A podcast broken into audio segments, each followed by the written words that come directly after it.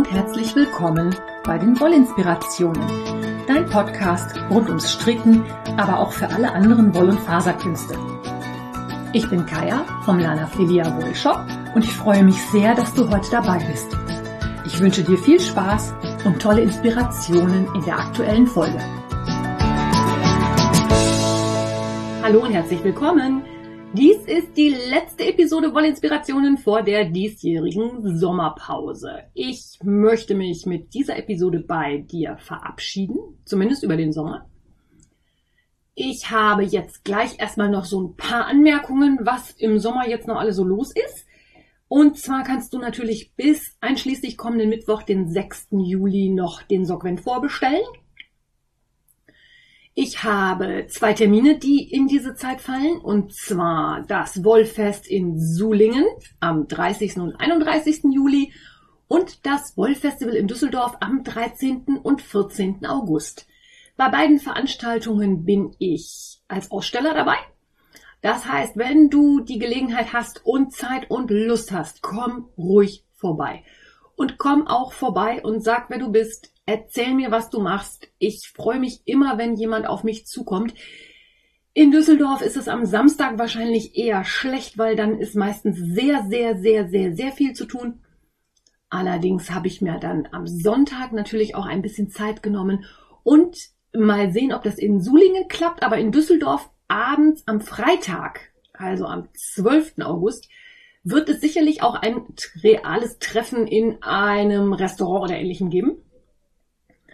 Das ist schon in der Planung. Ich weiß allerdings noch nicht, wo. Näheres dazu findest du in der in meinen Shownotes verlinkten Revelry-Gruppe. So, das sind die Termine. Ja, Sommerpause, ne?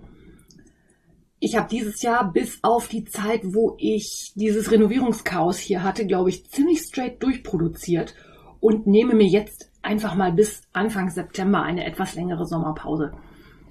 Ich merke nämlich auch, dass man irgendwann einfach eine Pause braucht, um sich mal neu zu sortieren. Vielleicht gibt es auch irgendwelche Neuerungen. Ich denke da noch auf so ein paar Sachen drumherum. Gucken wir mal, was der Sommer so bringt. Und damit bin ich eigentlich auch schon gleich bei meinem Thema heute. Ich habe nämlich heute eine Buchrezension für dich. Das ist ja eher so selten, weil ich ja Strickbücher eigentlich überhaupt nicht so konsumiere weil ich mir die Informationen, die ich brauche, lieber aus dem Internet zusammensuche. Ich bin echt nicht so der deutsche Anleitungen aus dem Strickheftchen oder Strickbuchstricker. Das kann natürlich bei dir völlig anders sein. Ich habe heute aber ein besonderes Buch und zwar heißt das Mit Stricken gesund und glücklich werden. Das ist 2016 im Top-Verlag erschienen, hat damals 16,99 Euro gekostet, ist ein Hardcover und die Autorin ist Betsan Corkhill. Ich sage absichtlich hat damals gekostet, weil das Buch ist im Moment leider vergriffen. Und ich vermute mal, dass das auch nicht nachgedruckt werden wird. Wenn du dich eventuell an meine Depressionsepisode erinnerst, dann weißt du, dass ich mich auch während der Depression sehr viel mit dem Stricken beschäftigt habe und mir das sehr, sehr gut getan hat. Und alleine deswegen hat mich natürlich dieser Titel von diesem Buch angesprochen und ich habe das damals gekauft. Und jetzt hat sich irgendwie die Gelegenheit ergeben, dass ich es dir endlich mal vorstelle. Ähm, so viel vorweg. Wenn man schon strickt, kennt man die Benefits, also die zusätzlichen Faktoren, die das Stricken zu so etwas Gutem machen und braucht dieses Buch nicht unbedingt. Wenn du also schon strickst, glaube ich, reicht es dir, wenn du dir das hier jetzt einfach mal anhörst. Das Buch ist, glaube ich, eher konzipiert für Leute, die noch nicht stricken. Was allerdings jetzt auch nicht so dramatisch ist. Das Buch hat knapp 200 Seiten. Davon sind hinten 20 oder 30 Seiten so eine kleine Strickschule da sieht man schon, das richtet sich wirklich an Menschen, die noch nicht stricken. Aber die vorherigen Kapitel beschäftigen sich alle mit verschiedenen Aspekten, die das Stricken zu dem machen, was das Stricken ist. Und deswegen möchte ich dir das kurz vorstellen. Vorab, die Autorin ist Betsan Corkhill. Die ist gelernte Physiotherapeutin und hat in den 70er und 80er Jahren verschiedene physiotherapeutische Einrichtungen, hat da gearbeitet und hat da Beobachtungen gemacht und ist von dem rein schulmedizinischen Ansatz, der halt, um beim Beispiel Physiotherapie zu bleiben, immer nur das kaputte Knie behandelt, zu jemandem geworden, der den Menschen ganzheitlich betrachtet. Also den Menschen nicht nur das kaputte Knie, sondern auch Körper, Geist und Seele so in eins. Und wer die aktuellen Entwicklungen auch in der Hirnforschung und den Neurowissenschaften beobachtet, der weiß, dass das wirklich alles viel, viel mehr ineinander greift, als man früher gedacht hat. Früher hat man gedacht, okay, wir machen das Knie heile und dann ist alles wieder schöne, schöne heile Welt.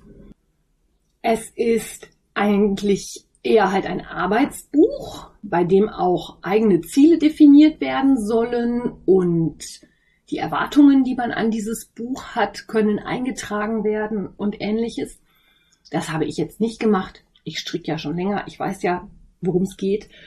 Und Betzan hat die ganze Geschichte auch ein bisschen auf wissenschaftlich fundierte Füße gestellt.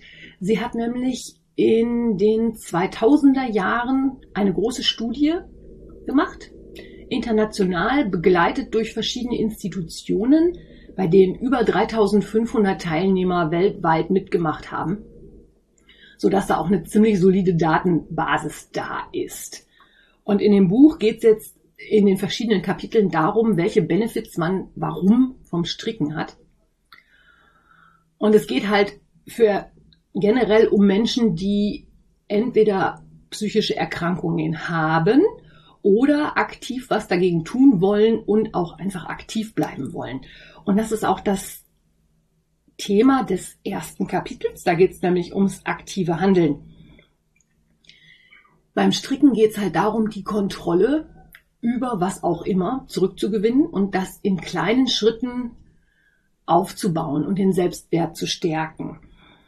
Und es geht halt auch um die Flexibilität und es geht um die Beweglichkeit des Körpers und auch des Geistes, weil durch das Lernen von neuen Dingen ja auch neue Verknüpfungen im Gehirn erstellt werden. Wenn du dich ein bisschen mit den Neurowissenschaften auskennst, ist dir dieses Modell mit den Gedankenwegen sicherlich sehr vertraut.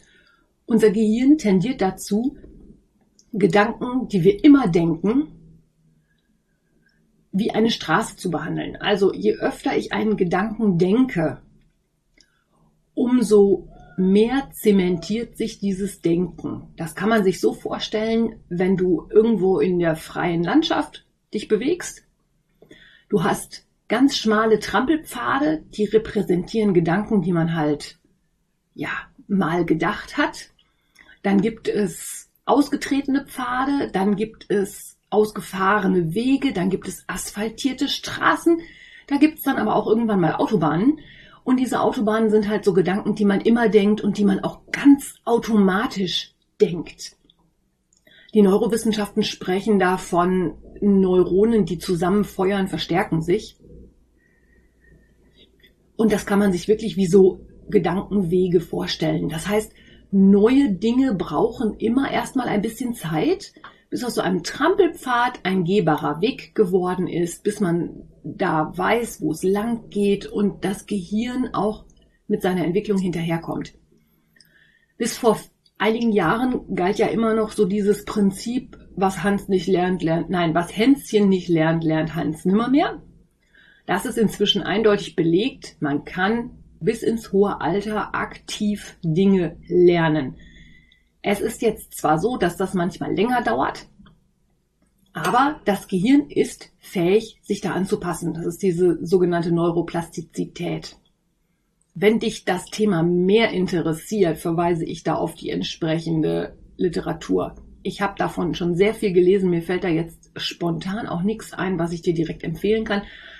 Aber es ist wirklich so. Neue Dinge brauchen Zeit, aber du kannst alles Neues lernen. Du musst nur dranbleiben. Im zweiten Kapitel geht es dann halt darum, was das Stricken von anderen lernenden Dingen unterscheidet. Das Stricken ist natürlich auch eine haptische Sache, weil ich mit den Händen diese Wolle fühle, die Nadeln führe. Es geht ein bisschen auch um die Haltung beim Stricken. Viele Menschen, die unter Angststörungen leiden, sollen vom Stricken profitieren, weil man bei der Haltung mit der man das Strickzeug vor dem Körper hält, quasi eine Art Barriere zum Gegenüber erschafft, die diesen Menschen mit Angststörungen nochmal mm, ein bisschen Schutz bieten sollen. Und genau das Gleiche gilt auch dafür, dass man beim Stricken Blickkontakt mit dem Gegenüber aufnehmen kann, aber auch dadurch, dass man sagt, okay, ich gucke auf mein Strickzeug, sich ein bisschen mehr zurücknehmen kann. Finde ich auch einen sehr interessanten Aspekt. Dann kommt dazu, dass Stricken wie Fahrradfahren ist. Also, du erinnerst dich sicherlich, Fahrradfahren hat man früher mal gelernt. Man verlernt das nicht. Das ist mit dem Stricken genauso, weil der Körper ein sogenanntes Muskelgedächtnis entwickelt. Das ist ja auch das, was ich dir immer erzähle, wenn du anfängst, Stranded Colorwork zu stricken, also zweifarbig zu stricken.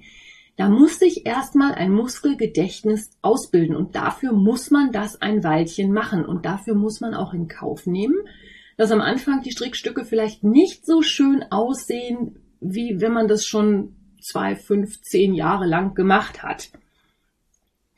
Und dann kommt natürlich beim Stricken noch dazu, dass durch die Gleichförmigkeit der Bewegung und diesem Rhythmus sehr schnell ein meditativer Zustand entsteht. Viele von euch sind ja sicherlich auch bei Instagram. Ihr kennt die Hashtags Stricken ist mein Yoga oder Stricken entspannt oder Stricken ist Meditation. Das greift alles ineinander. Dadurch, dass man diese regelmäßig wiederkehrenden Bewegungen macht, kommt der Körper einfach zusammen mit dem Geist in einen meditativen Zustand. Im dritten Kapitel beschreibt Betzahn, wie man vom Stricken profitieren kann. Ganz klar ist natürlich, die Kreativität wird gefördert. Man beschäftigt sich total viel damit, welches Garn kann ich in welchem Muster, mit welchen Nadeln wie verarbeiten. Und das Tolle an Strickstücken ist ja auch durch die Wahl von Nadeln und Garn, durch diese Kombination, sind einfach unendlich viele Möglichkeiten offen. Es macht ja Klar, eine Anleitung sagt dir so ungefähr, welches Garn du benutzen sollst, aber wer zum Henker schreibt dir denn das vor? Wenn du das anders machen willst, dann mach das halt anders. Man bekommt durch das Stricken eine Anerkennung, weil man auch etwas selber geschaffen hat. Da entsteht etwas in den Händen. Man kriegt auch ein relativ zügiges Feedback, weil man auch sieht, was man gemacht hat. Jede Masche ist ein Schritt weiter in die Richtung auf ein perfektes Strick oder auf ein fertiges Strickstück. Zur Perfekt komme ich gleich noch. Man kann vom Stricken aber auch profitieren, indem man für andere strickt, sei es als Geschenk, sei es für einen guten Zweck. Man bekommt einen Sinn im Leben. Man hat etwas, womit man anderen Menschen helfen kann. Oder was man anderen Menschen schenken kann. Und Du kannst dir das sicherlich vorstellen. Ich habe ja schon von vielen karitativen Zwecken berichtet, sei es für Obdachlose, für Menschen mit Eierstockkrebs, für Frühchen. Da gibt's ganz viele Möglichkeiten, bei denen man sich austoben kann. Und viele Dinge, von denen ich übrigens erzähle beim Stricken, die gelten beim Häkeln natürlich genauso. Das ist von der motorischen Abfolge und ähnlichem ein bisschen anders, aber die Ergebnisse die es für Körper, Geist und Seele hat, sind fast dieselben. Das fertige Produkt sieht nachher ein bisschen anders aus, wenn es gehäkelt ist, aber alles andere kannst du eigentlich völlig übertragen. Des Weiteren profitiert der strickende Mensch natürlich einfach auch von der Mobilität. Er kann sein Strickstück mitnehmen oder das Häkelstück. Man kann eigentlich überall stricken, wo man sich ein bisschen hinsetzen kann im Wartezimmer, in den öffentlichen Nahverkehrsmitteln. Früher in den 80ern gab es diesen Trend, dass in der Schule oder an der Uni sehr viel gestrickt wurde. Das sieht man inzwischen gar nicht mehr. Oder kaum noch, finde ich. Zu meiner Studienzeit gab es das gar nicht. Das war in den 90ern. Da war Stricken dann wieder nicht so in. Und dadurch, dass man etwas mit seinen Händen schafft, steigt das Selbstvertrauen und auch der Selbstwert. Und das greift wieder ineinander mit diesem Aspekt, dass ich anderen helfen kann. Das macht was mit mir. Wenn ich jemandem ein paar Socken schenke und der sich quasi einen Ast freut, dann freue ich mich natürlich auch, weil ich da was Wertvolles geschaffen habe, was mit Handarbeit. Was man dabei beachten sollte, ist allerdings, dass man den Spaß an der Sache nicht verlieren sollte. Sobald so etwas zur Pflicht wird, weil man was fertig kriegen muss, setzt es einen wieder unter Druck und macht Stress. Das ist eins der großen Learnings, die ich, trotzdem ich ja schon lange stricke, aus diesem Buch gezogen habe. Stricken macht Spaß, wenn es nicht mit einer Zielsetzung verbunden ist. Also wenn es nicht mit einer Deadline verbunden ist, wenn es nicht die Anforderung an mich selber ist, dass ich das jetzt fertig kriegen muss. Und wenn ich dann das fünfte WIP in der Ecke liegen habe und einfach keine Lust auf meine WIPs habe, dann schlag ich halt einfach was Neues an. Und wenn mir die WIPs nicht gefallen, dann ribbel ich die auch einfach mal und mache aus dem Garn was anderes, was ich dann vielleicht fertig kriege, weil ich mehr Spaß an dem Projekt habe. Für das Stricken zu therapeutischen Zwecken ist es sinnvoller, sich nicht zu sehr unter Druck zu setzen, sondern sich eher dem Prozess hinzugeben und nicht zu sehr aufs Ergebnis zu gucken. Es wurde ein Beispiel in dem Buch genannt von einem Herrn sogar, der gestrickt hat und der sein gestricktes immer wieder aufgemacht hat, weil es ihm wirklich nur um den Prozess ging und nicht um das, was nachher rauskommt ist natürlich auch so eine Sache. Ähm, also wirklich nur für den Prozess stricken. Irgendwas Schönes sollte schon dabei rauskommen. Aber ich zum Beispiel bin ja auch eher so der Prozessstricker und sage, ich habe schon so viele gestrickte Sachen. Ich stricke jetzt nur noch was, was mir Spaß macht, weil es mich herausfordert und weil ich was Neues lernen möchte. Im nächsten Kapitel beschreibt Betzahn etwas, was sie selber das stille Stricken nennt. Das ist das Stricken, was jeder Mensch für sich alleine zu Hause im, ich sag mal, stillen Kämmerlein machen kann. Das ist natürlich noch meditativer und führt noch mehr dazu, dass man zur Ruhe kommt, als wenn man in einem Stricktreffen strickt. Oder wenn man dabei einen Film oder ein Hörspiel hört oder sich unterhält oder ähnliches. Sie ist schon dafür, dass man dieses stille Stricken ja, ritualisiert Dreimal pro Woche 20 Minuten werden von ihr empfohlen. Ich sag mal, hallo, wir drei, dreimal in der Woche 20 Minuten. Dreimal 20 Minuten stricke ich täglich. Mindestens. Okay, nicht jeden Tag, aber die Menge, ich top die locker. Ich denke, ihr wahrscheinlich auch alle. Da soll dieses stille Stricken auch als Meditation, als Ritual gelten und die ja, jetzt komme ich wieder so ein bisschen auf den Perfektionismus zurück. Ich habe eine wunderschöne Geschichte in diesem Buch gelesen. Und zwar geht es da um eine persische Teppichweberin. Die webt Teppiche und zwar wirklich tolle Teppiche. Und in jeden Teppich webt sie einen Fehler. Und auf die Frage, warum sie das macht, kommt die Antwort, Einzig und alleine Gott darf perfekt sein. Wir haben alle unsere Fehler und deswegen webe ich einen Fehler in das Strickstück. Ich muss ganz ehrlich sagen, diese Geschichte fasziniert mich. Also ich bin ja auch so jemand, ich möchte auch gerne meine Sachen perfekt machen. Aber die Idee mit dem absichtlichen Fehler, damit es einfach nicht perfekt ist und man auch lernt, dass man einfach nicht perfekt ist und auch nicht immer alles unter Kontrolle hat, die Idee finde ich total schön. Mich würde jetzt allerdings dann wieder an der ganzen Geschichte stressen, dass ich mir ja Gedanken machen müsste, wo ich den Fehler einbaue, damit ihn nachher keiner sieht und nur ich weiß, dass er da ist. Ob das dann unbedingt so der Sinn des Ganzen ist, sei dahingestellt. Also mein Perfektionismus und ich, wir üben noch. Wir finden uns ein bisschen zusammen und ja. Und was diesen Perfektionismus angeht, empfiehlt Betzahn übrigens etwas, was sie freies Stricken nennt. Was eigentlich nichts anderes ist als, ich nehme mir Nadeln, ich nehme mir Garn und ich stricke einfach irgendwie los und lasse meiner Kreativität freien Lauf.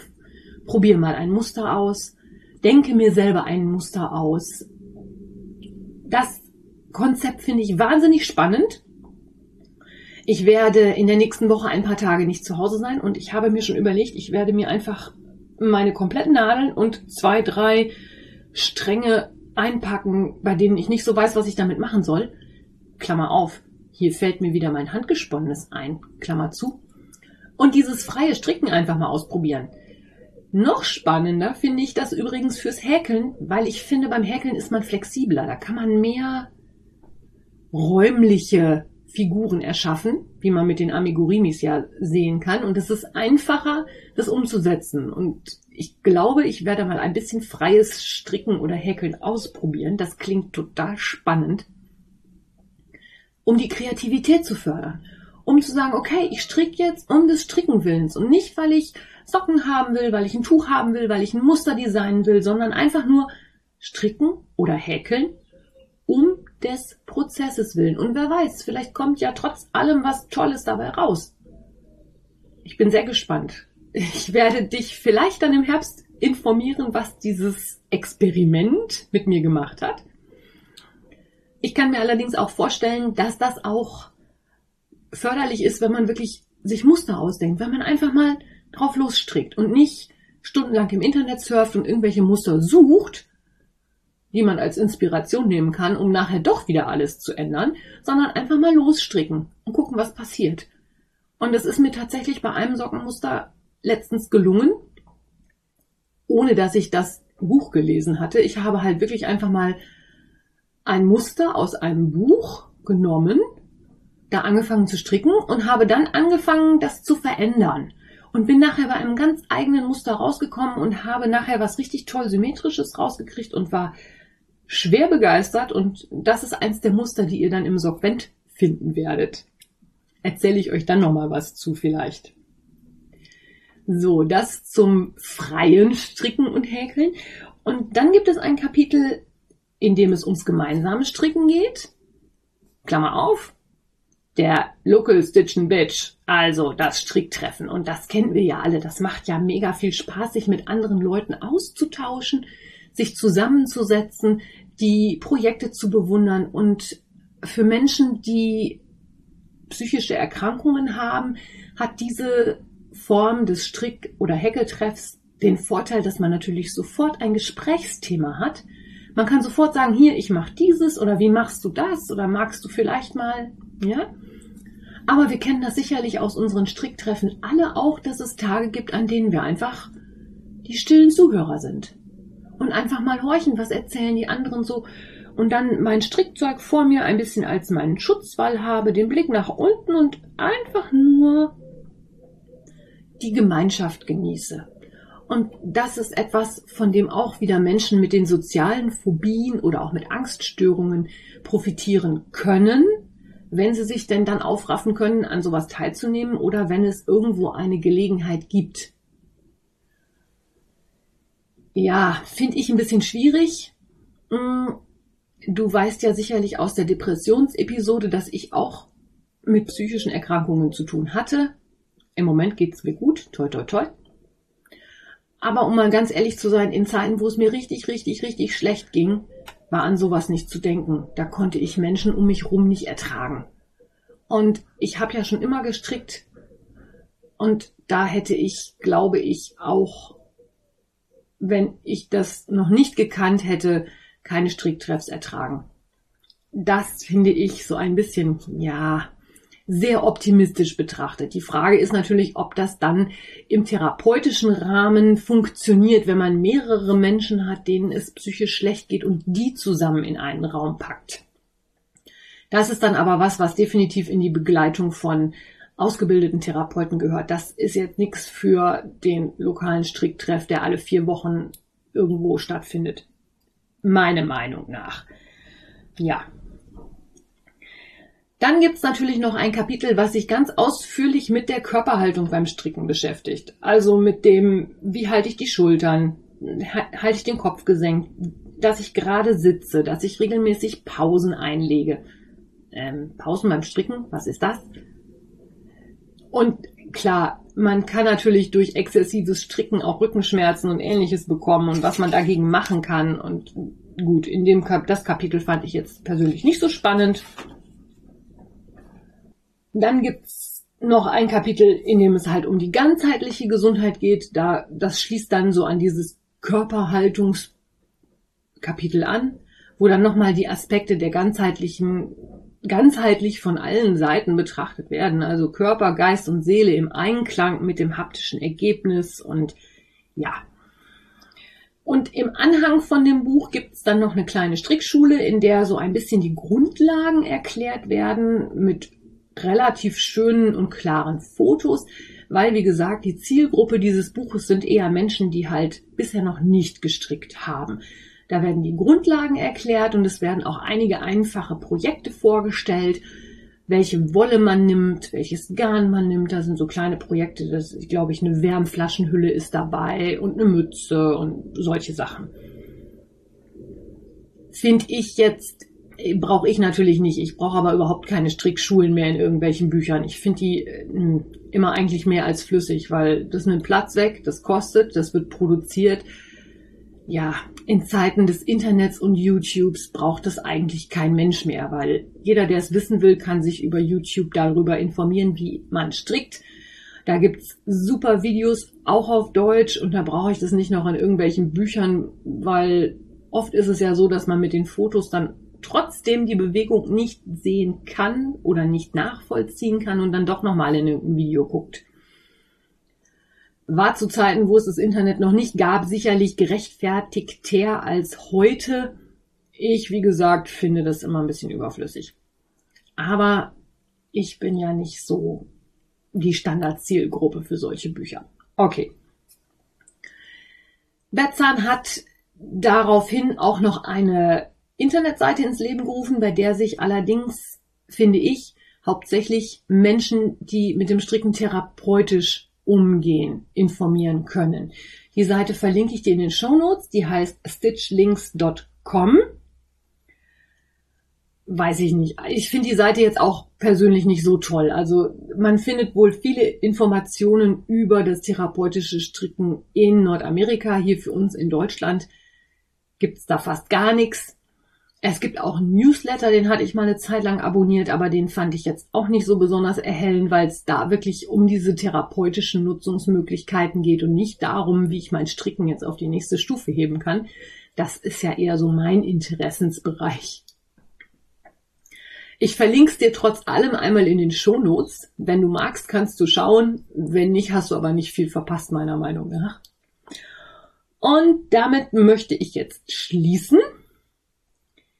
Wie gesagt, das Buch ist vergriffen. Es gibt auch keine Kindle-Ausgabe. Von dessen wegen, wenn, dann musst du halt mal schauen, ob du es irgendwo gebraucht erwischen kannst. Ich werde meins jetzt auch weitergeben. Das ist nämlich der Grund, warum ich diese Podcast-Folge heute mache.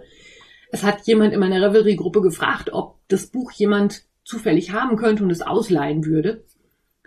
Und ich habe meins jetzt weiter verliehen, verschenkt. Ich, ich glaube verschenkt. Ich glaube, die kann es ruhig behalten oder soll es dann an jemand anders weitergeben, den es vielleicht interessiert. Aber wie gesagt, wenn man schon strickt, finde ich, ist das kein Buch, was man unbedingt haben muss. Da gibt's andere, bessere Bücher. In diesem Sinne, ich wünsche dir einen wundervollen Sommer, viele tolle Strickprojekte. Bis dahin, alles Liebe, deine Kaya. Wenn dir mein Podcast gefällt, freue ich mich, wenn du ihn weiterempfiehlst oder bewertest. Du kannst auch in meine Revelry-Gruppe kommen oder mir bei Facebook oder Instagram folgen. Finanziell unterstützt du den Podcast durch einen virtuellen Kaffee auf meiner Kofi-Page oder einen Einkauf im Lanafilia Wollshop. Alle Links dazu findest du in den Show Notes. Vielen Dank.